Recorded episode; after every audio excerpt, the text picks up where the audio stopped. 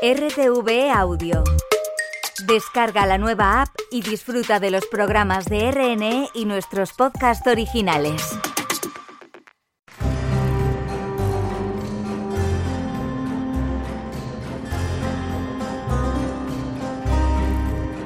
Y aquí continúan con ustedes eh, Mercedes García, los mandos del control técnico de sonido, y quien les habla Martín Yade en esta segunda entrega dedicada a Hans Christian Andersen en Enclave de 5.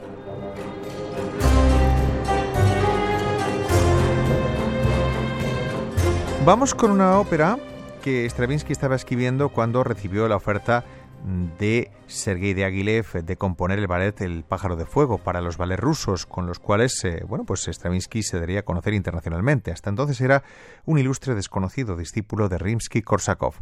Soloviei, el ruiseñor, era una adaptación de El ruiseñor, cuento de Hans Christian Andersen sobre este emperador de la China que venció la melancolía gracias al canto de este ruiseñor. Sin embargo, lo sustituyó por uno mecánico, lo cual llenó de desazón a su compañero que finalmente regresa cuando dicho ruiseñor falso se estropea y le devuelve la salud.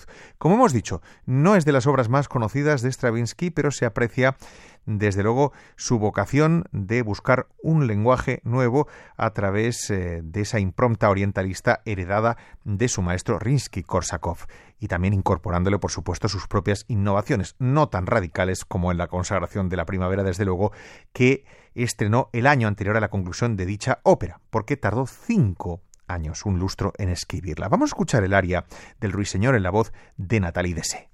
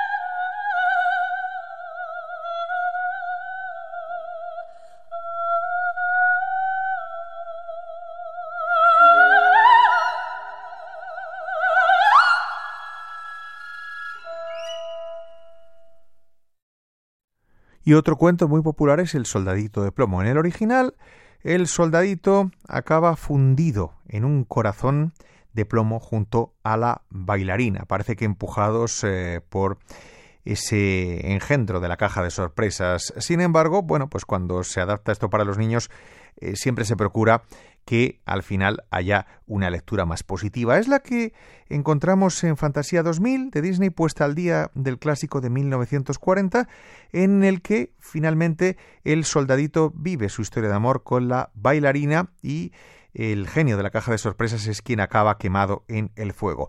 Una idea estupenda que tuvieron fue utilizar el primer movimiento del concierto para piano número 2, opus 102, de eh, Dimitri Sostakovich. Pues vamos a escucharlo y así reconstruimos mentalmente esa adaptación de la historia con final feliz eh, y lo haremos con Ana eh, y la Cremerata Báltica dirigida por Omer Mayer Belber.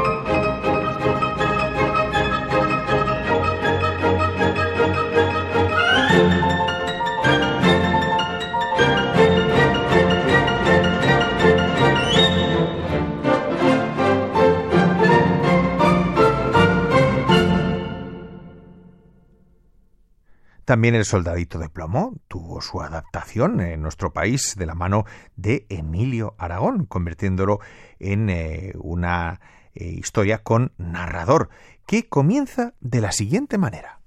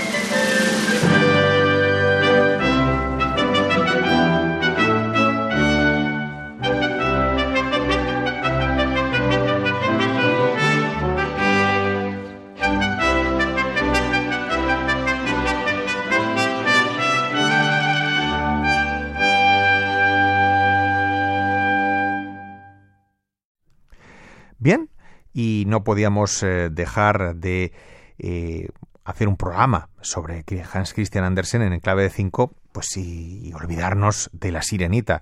Hemos hablado del patito feo, de la pequeña cerillera, hemos eh, tenido oportunidad de repasar la historia del ruiseñor y el emperador.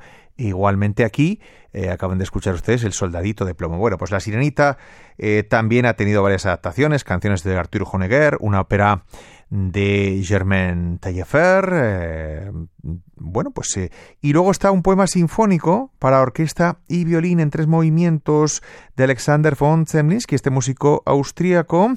Eh, amigo de Gustav Mahler, cuñado de Arnold Schoenberg, eh, cuento que, sin embargo, bueno, pues se separó cuando él tuvo que exiliarse para huir de los nazis porque era judío, pues eh, parte de la obra quedó esbozada en Viena y no se volvería a restituir hasta mm, pasada la guerra, mucho tiempo después, ya después de la muerte del autor. Bueno, pues como hemos dicho, es una obra concebida en forma sinfónica en tres movimientos, el violín es la voz de la protagonista que no se llamaba Ariel, no tiene nombre, sí, en cambio la conocemos así por la adaptación cinematográfica de Walt Disney. El final en Andersen, de hecho, es también infeliz. Para que el príncipe viva, ella al final eh, ha de ir desapareciendo poco a poco, contemplando su felicidad en brazos de otra mujer. Se asemeja bastante, por cierto, bueno, pues eh, a la historia de Ondina, que sería adaptada también con ciertas pinceladas andersenianas en la ópera Rusalka de Antonín Borsak. Y con ella vamos eh, bueno, a despedir esta edición de Enclave de 5 dedicada a Hans Christian Andersen. Aquí escuchamos a la orquesta de Colonia Gürzenich con la dirección de James Conlon.